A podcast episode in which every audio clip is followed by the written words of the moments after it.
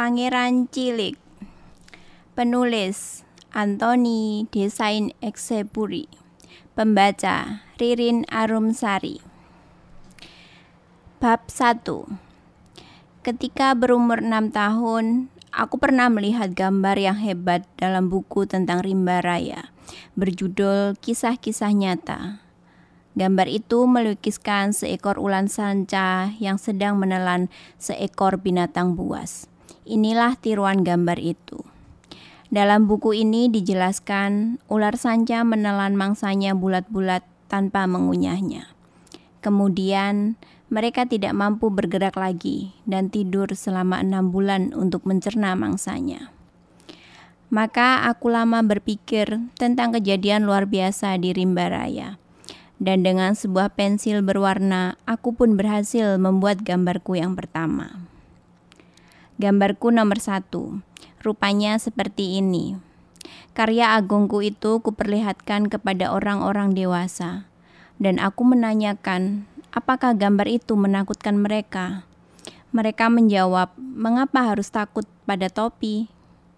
Gambarku tidak melukiskan topi, tetapi ular sanca yang sedang mencernakan gajah. Maka aku menggambar bagian dalam ular sanca itu supaya orang dewasa dapat mengerti. Mereka selalu membutuhkan penjelasan. Gambarku nomor dua seperti ini. Orang dewasa memberi aku nasihat agar mengesampingkan gambar ular sanca terbuka atau tertutup dan lebih banyak memperhatikan ilmu bumi, sejarah, ilmu hitung, dan tata bahasa. Demikianlah pada umur enam tahun, aku meninggalkan sebuah karir cemerlang sebagai pelukis. Semangatku patah karena kegagalan gambarku nomor satu dan nomor dua.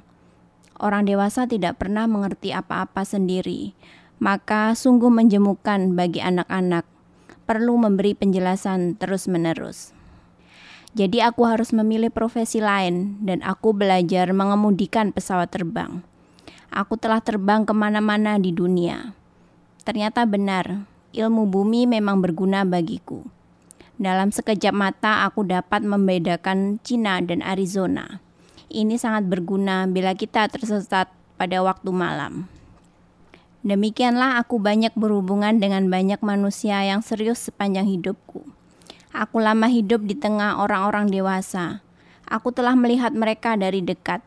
Hal itu tidak banyak menambah penilaianku akan mereka. Kalau berjumpa dengan seorang dewasa yang tampaknya sedikit cerdas, Aku mengujinya dengan gambarku nomor satu, yang dari dulu kusimpan. Aku ingin tahu, apakah ia betul-betul punya pengertian. Tapi jawabnya selalu, ini topi. Maka aku tidak bercerita tentang ular sanca atau hutan belantara, ataupun bintang-bintang. Aku menyesuaikan diri dengan kemampuannya. Aku berbicara dengan Britke, Kov, politik, dan dasi dan orang dewasa itu merasa senang mengenal seseorang yang begitu berbudi. 以上节目由数位传声制作。